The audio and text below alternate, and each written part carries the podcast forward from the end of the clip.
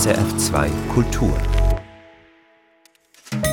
Er war Waffenlieferant und Kunstsammler. Wenn es um die Bilder von Emil Bürle geht, dann sind Kontroversen nie fern. Seit zwei Jahren zeigt das Zürcher Kunsthaus seine Sammlung und hat sich damit viel Kritik eingehandelt. Konkret, das Kunsthaus gehe zu wenig kritisch mit der Geschichte der Bürle-Sammlung um.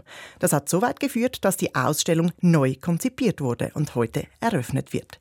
Darüber reden wir heute im Kulturtalk mit Kunstredaktorin Elinor Landmann. Mein Name ist Nicole Freudiger. Elinor, du hast sie schon gesehen, die neue Ausstellung. Ist sie besser als die alte? Ja, wenn du so direkt fragst, manches ist besser, anderes nicht. Und da sind wir schon mittendrin im Thema. Eigentlich wollte das Zürcher Kunsthaus mit der Überarbeitung der Ausstellung ja Ruhe reinbringen. Das ist nicht gelungen. Es gab einen neuen Eklat. Der wissenschaftliche Beirat ist geschlossen zurückgetreten. Das alles ordnen wir heute ein. Ebenso wieso der Umgang mit den Bürle-Bildern so schwierig ist und wie es weitergehen könnte. Elinor, Jetzt nimm uns mit in die Ausstellung ganz am Anfang. Wo bist du denn besonders lange stehen geblieben? Also es gibt in der Ausstellung eine große Wand voll mit Texten und die beleuchten das Verhältnis von Emil Bürle und dem Kunsthaus. Das ist eine lange Verflechtung. Bürle schaffte als Deutscher in der Schweiz über Kunst den Eintritt in die gute Zürcher Gesellschaft. Das ist in der Zwischenkriegszeit. Und es ist interessant auch, wie deutschfreundlich das Milieu in der Kunstgesellschaft im Trägerverein des Kunsthauses war im Krieg. Sehr interessante Details und äh, so Verbindungen kann man da lesen.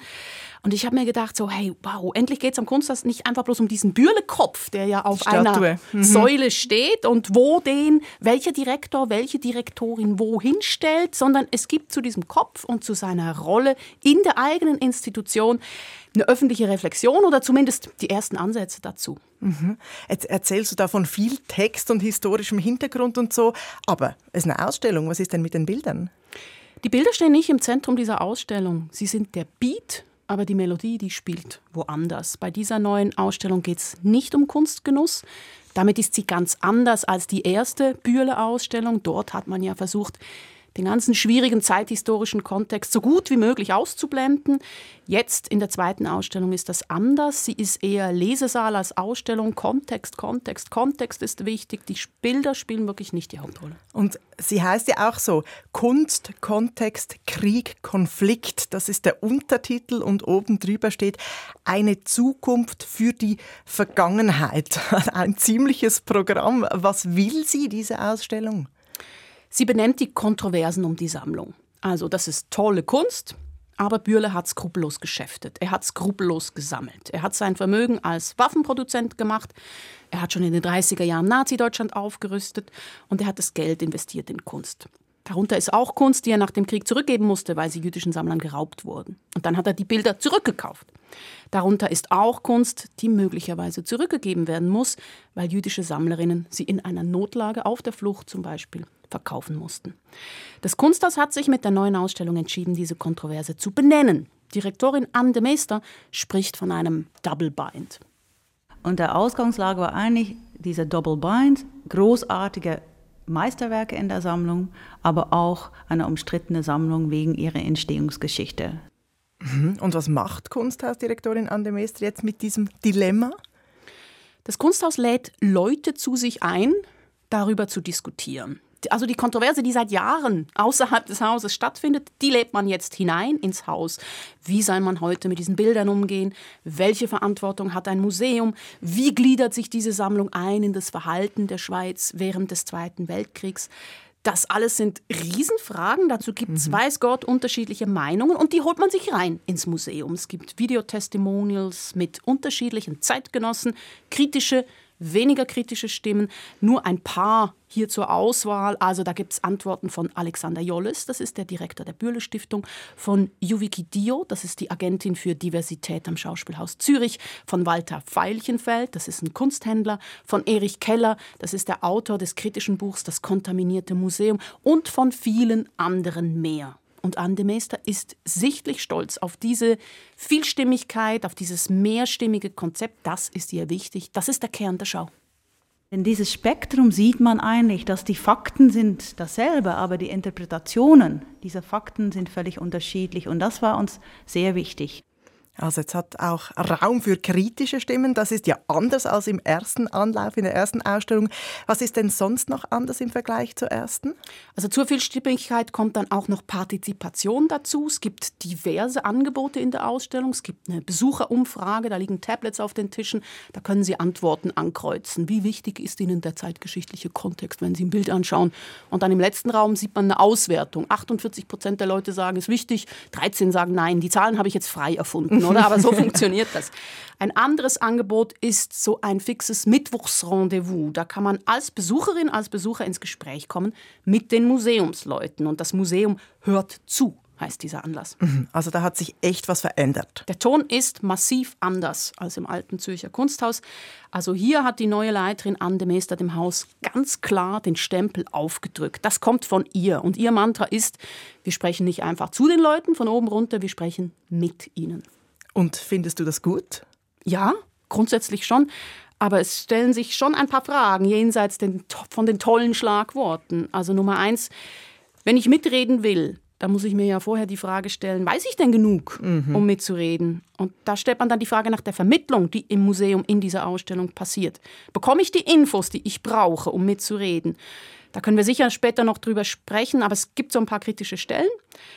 Das andere, was ich mich sehr bald gefragt habe in dieser Ausstellung, wenn viele Stimmen präsent sind, muss man sich natürlich auch fragen, ja, welche höre ich denn nicht? Mhm. Welche Stimme fehlt und überdeckt die Polyphonie etwas? Mhm. Und da ist die Antwort offenbar, es gibt Stimmen, die fehlen, weil im Vorfeld der Ausstellung gab es eben diesen Knall, der wissenschaftliche Beirat, den sich das Kunsthaus extra geholt hat, um eben eine unabhängige Ausstellung nach wissenschaftlichen Standards zu machen. Dieser Beirat ist geschlossen zurückgetreten. Das kam letzte Woche raus und du hast auch berichtet, Elinor.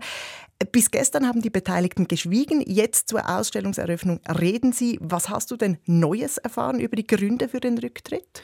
Also was man schon wusste, war so in Grundzügen. Es geht um die Perspektive der jüdischen Vorbesitzer und Vorbesitzerinnen von Bürles Bildern. Es geht um die Opferperspektive und der Beirat sagt, die werde in der Ausstellung zu wenig berücksichtigt. Angeli Sachs aus dem zurückgetretenen Beirat hat es mir so erklärt. Sagen wir mal so, äh, die Sammlerinnen werden gewürdigt, aber sozusagen abgeschlossen für sich. Wir hätten uns gewünscht, sie treten wirklich hervor im Sinne einer Gegenerzählung. Kunsthausdirektorin Anne de Meester widerspricht in dem Punkt. Sie sagt, die jüdische Perspektive, die sei vorhanden.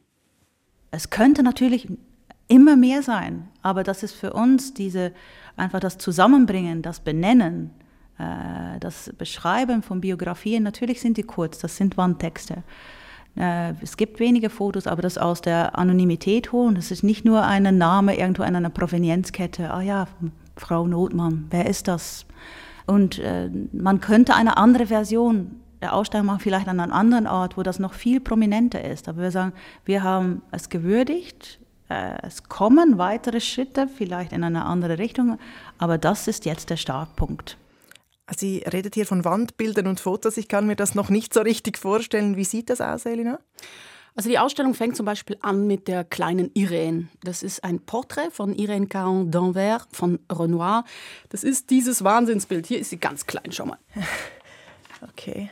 Also ganz oben. Genau. Ja. Das bezaubernde, duftige Porträt. Ein mhm. junges Mädchen im Profil, blaue Schleife im Haar. Und in der Geschichte dieses Bildes steckt die ganze Problematik, über die wir hier eine halbe Stunde oder auch noch viel länger sprechen könnten. Und das Kunsthaus schildert ganz kurz das Schicksal der Dargestellten und ihrer Familie, Camondo, Reinach, Caen d'Anvers. Der Großteil dieser Familie, die wurden im Holocaust ermordet. Mhm. Im Kunsthaus wird es ganz kurz angesprochen, Kurz, aber es ist da. Und dann gibt es den vierten Saal in der Schau, wo die ganzen Bilder hängen, die Bürle aus jüdischem Besitz erwarb. Darunter sind die Bilder, die er nach dem Krieg als Raubkunst zurückgeben musste. Darunter sind die Bilder, die in der Schweiz verkauft wurden und die von Sammlern stammen, die eben ihre Flucht finanzieren mussten. Und neben diesen Bildern gibt es jeweils einen kurzen Text und ein Foto. Und da lernt man dann den Sammler Alphonse Kahn kennen. Oder Siegfried Lemmle. Oder Paul Rosenberg oder Martha Notmann. Guck mal hier, so sieht das aus. Mhm. Also da gibt es Kontext, aber offenbar war das nicht genug für den wissenschaftlichen Beirat. Genau, das sind wirklich Kurzbios Mini-Tafeln, mhm. sehr klein gedruckt. Also das ist nicht einfach eine Zwängerei vom Beirat, wenn man sagt, das ist zu wenig.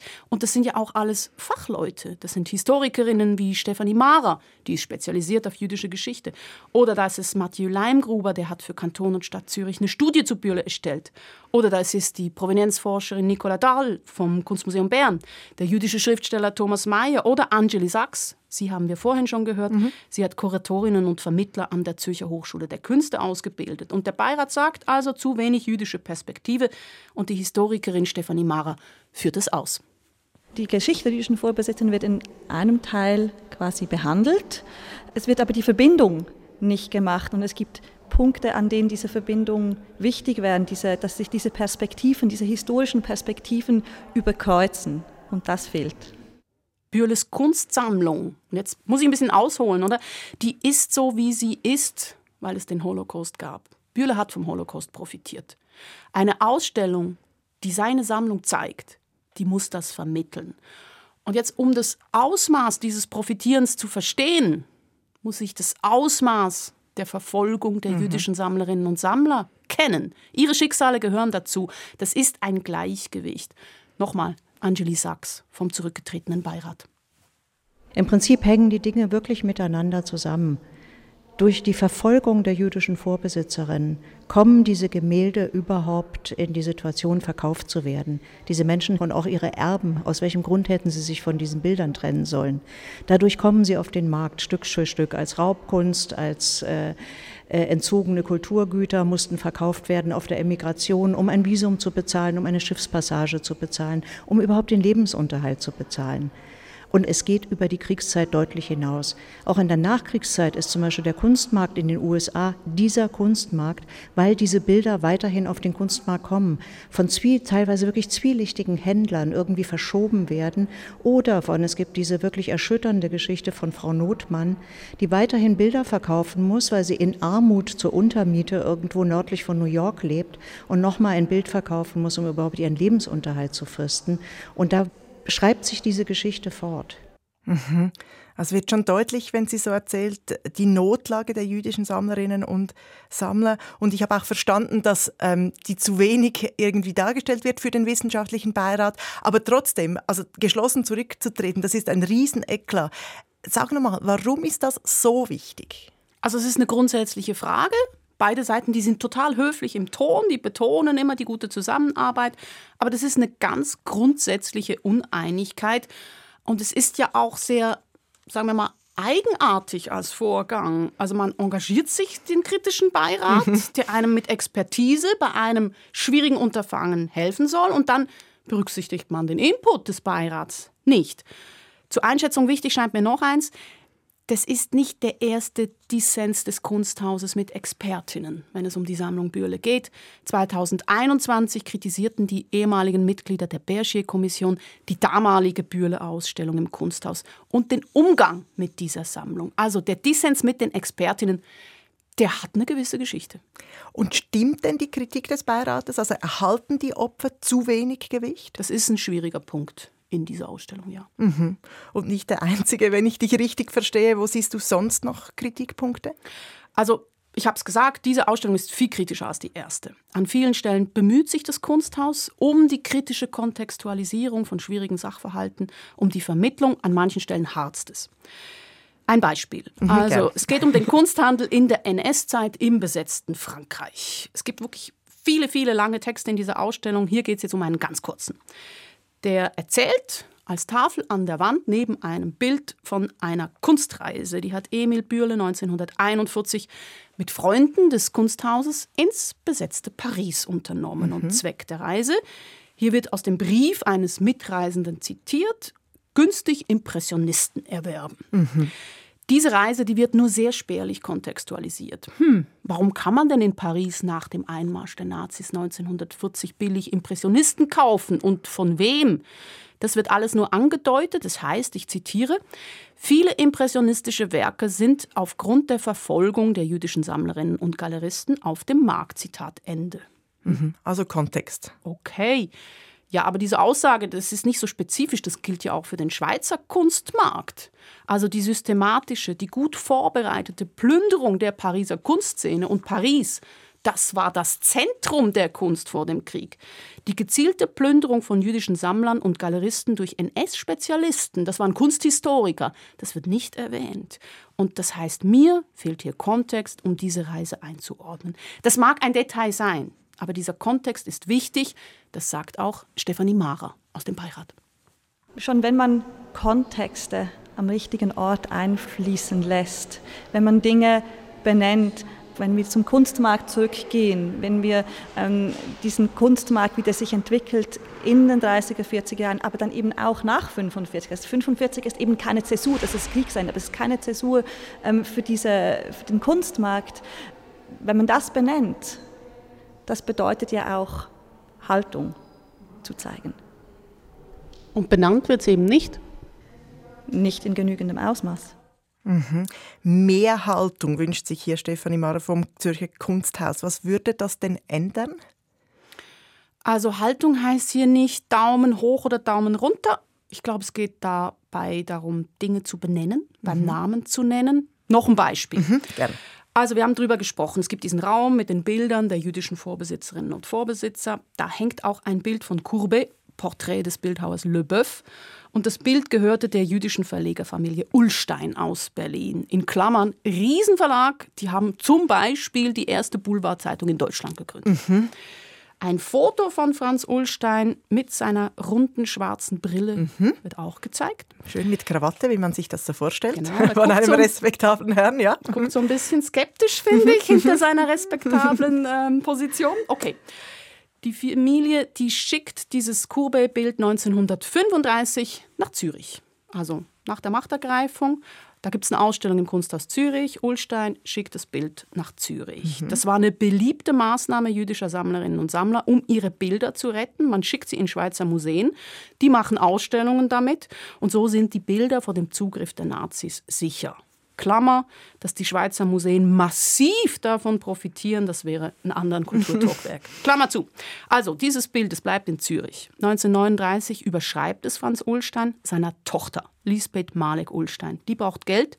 Sie sitzt in Portugal, in Estoril mit tausenden anderen Flüchtlingen, die vor dem NS-Regime fliehen mhm. und aufs Schiff wollen. Und ich zitiere jetzt aus dem Text des Kunsthauses neben dem Bild, Zitat, 1941 war das Gemälde nach Genf geschickt worden, wo sich seine Spur verliert. Zu welchem Preis es verkauft wurde und ob die Ullsteins den Verkaufserlös erhielten, ist nicht geklärt.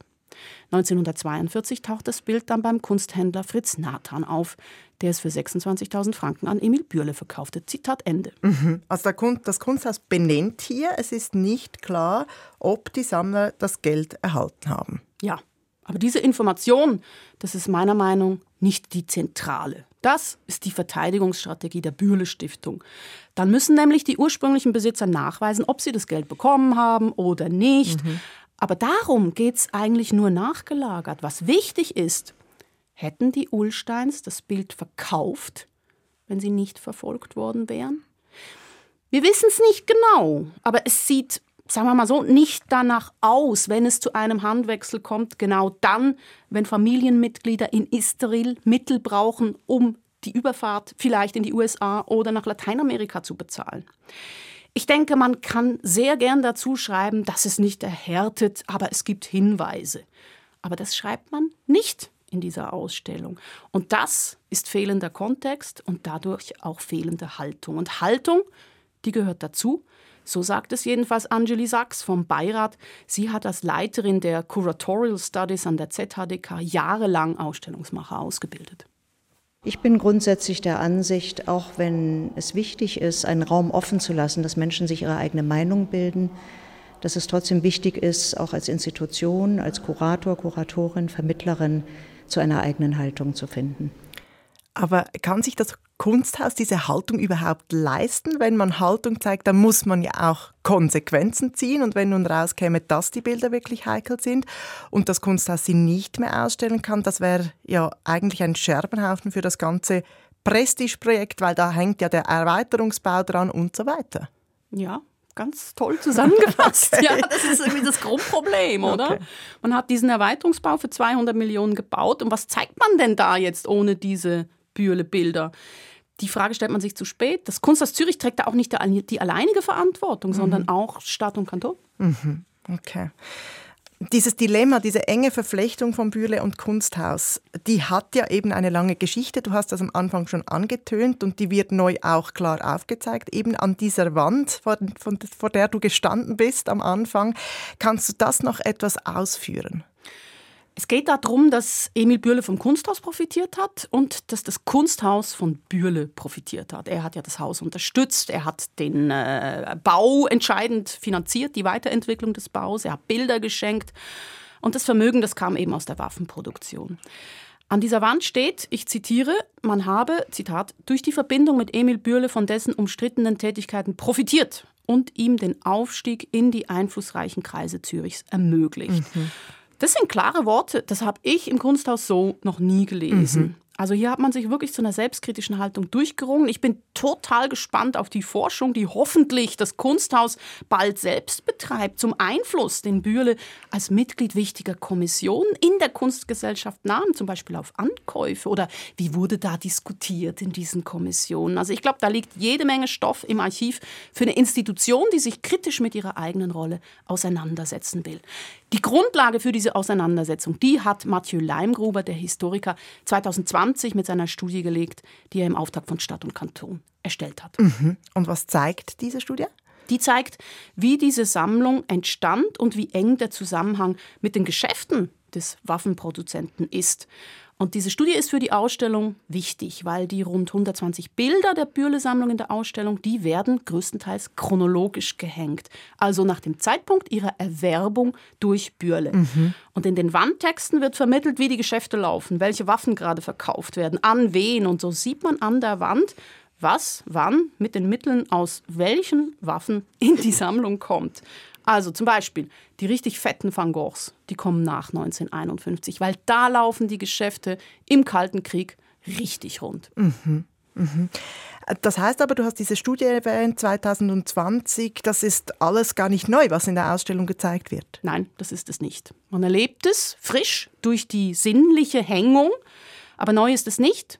Und es gibt auch nichts Neues zu sagen und das ist ein Problem. Das Neue, das kommt erst.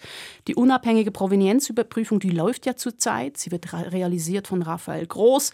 Die Resultate kommen erst im Sommer 2024. Und die große Frage ist, also was ist jetzt mit diesen Provenienzen, oder? Äh, wurden die genug unabhängig erforscht? Sind da und wenn ja, wo sind da Fehler passiert? Mhm. Darauf gibt es noch keine Antworten. Mhm.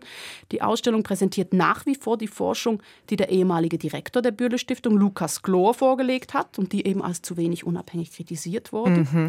Also es gibt nichts Neues. Diese Ausstellung, die kommt in dem Sinn zu früh. Auf der anderen Seite ist sie zu spät. Die Kritik war ja seit 2021 riesig. Jetzt muss es endlich sein. Das ist das Dilemma des Kunsthauses. Die Ausstellung zeigt nichts Neues. Das ist ein Problem. Mhm. Aber du sagst eben, da wird jetzt geforscht und wenn dann die neuen Erkenntnisse der Provenienzforschung von Raphael Groß eben kommen, was dann? Also beim Kunsthaus passiert dann erstmal vermutlich nichts. Eigentümerin der Werke ist die Stiftung Bühle, die entscheidet dann. Und die Stiftung hat ja immer wieder verlautbart, wie sie die Lage sieht. Also was außerhalb des NS-Machtbereichs verkauft wurde, ist in ihren Augen unproblematisch, unabhängig von der Verfolgungssituation. Die Stiftung muss entscheiden und fürs Kunsthaus stehen dann auch nochmal Entscheide an. Noch einmal an den Minister. Aber wir müssen dann nachher natürlich auch entscheiden, was wir tun. Äh, und unsere Leitfaden bei mit was wir tun, ist unsere neue Provenienzstrategie und dass wir dann unsere Haltung nicht in das Suchen nach faire und gerechte Lösungen artikulieren, aber in wie wir uns zu diesen Werken verhalten. Äh, auf Deutsch heißt es, sie können abhängen. Das können wir. Und nicht viel mehr. Das müssen wir wirklich noch sehen, weil ich glaube, was am Moment in der Schweiz passiert, ist, dass es extreme, schnelle neue Entwicklungen gibt. Also das müssten wir sehen, sagt sie hier. Das ist ja die hat ja einen Vertrag, oder? Die, die Bürle Stiftung und das Kunsthaus haben einen Vertrag. Und Andemesa sagt jetzt hier eigentlich, wir können nicht viel anderes machen, als die Bilder abhängen. Gibt es da keinen Plan B? Müssen Sie sich nicht vorbereiten? Ich habe genauso viele Fragezeichen wie du. Also das Problem ist, das Haus hat eine Verantwortung, mehr zu tun, weil den Deal in Anführungszeichen mit der Bürle Stiftung, der kam ja vom Kunsthaus bzw. von der Kunstgesellschaft. Das ist der Trägerverein und dem sitzen ja auch Stadt und Kanton Zürich als Vertreter der Öffentlichkeit. Also im Prinzip kann man sich da nicht einfach auf die Position zurückziehen, jo, Bürle Stiftung entscheide, in Klammern, wir wissen so ein bisschen, wie du vermutlich entscheiden wirst und dann hm, hängen wir notfalls einfach ab. Die neuen Entwicklungen, die Anne Meester anspricht, das sind die neuen Bewertungskriterien einerseits. Also vor rund fünf Jahren, da hat man in der Schweiz unterschieden. Es gibt Raubkunst, die wurde geraubt, die gehen wir zurück. Und es gibt Fluchtgut und das wurde verkauft, zum Beispiel in der Schweiz. Und das war eigentlich so ein legaler Vertrag, oder? Das ist heute nicht mehr so. Mhm. Heute geht es darum zu klären, ist das NS verfolgungsbedingt verlorenes Kulturgut? Mhm. Es geht nicht mehr nur um Raub, oder? Und eine andere Entwicklung ist die unabhängige Kommission, die hoffentlich bald kommt, also eine nationale Kommission. Da geht es dann darum, eine unabhängige Instanz einzurichten, die im Streitfall empfiehlt, oder sogar entscheidet. Deutschland, Frankreich, die Niederlande, auch Österreich, die kennen so eine Kommission, nur die Schweiz bisher nicht, wäre perfekt für die Bürle-Bilder, die nach der Prüfung durch Raphael Groß als problematisch oder mehr ausgewiesen werden. Mhm. Da ist also noch einiges in tun. Wir werden nicht das letzte Mal gesprochen haben über die Bürle-Sammlung. Jetzt haben wir fast eine halbe Stunde über die neue Ausstellung ähm, gesprochen im Kunsthaus Zürich. Was ist denn jetzt dein Fazit, Elina? Also es ist viel passiert am Kunsthaus. Es gab einen GAU mit dem Rücktritt des Beirats und ein paar Grundprobleme bestehen weiterhin. Mhm. Und lohnt es sich, die Ausstellung zu besuchen? Ja, also ich würde Ausstellungen immer empfehlen. In dieser kann man ganz viel mitnehmen. Aber es ist jetzt auch nicht der ganz, ganz große Wurf und fürs Kunsthaus auch noch nicht so ein Befreiungsschlag. Sie müssen sich schon auch weiterhin Kritik gefallen lassen. Mhm. Danke vielmals, Elina, für die Einschätzungen. Das war der Kulturtag mit Kunstredaktorin Elinor Landmann zur neuen Bürle-Ausstellung im Kunsthaus. Die Ausstellung heißt, nochmal der lange Titel, Eine Zukunft für die Vergangenheit, Sammlung Bürle, Kunst, Kontext, Krieg und Konflikt. Und sie ist jetzt öffentlich zugänglich. Technik dieser Sendung Tom Willen. Mein Name ist Nicole Freudiger. SRF Audio.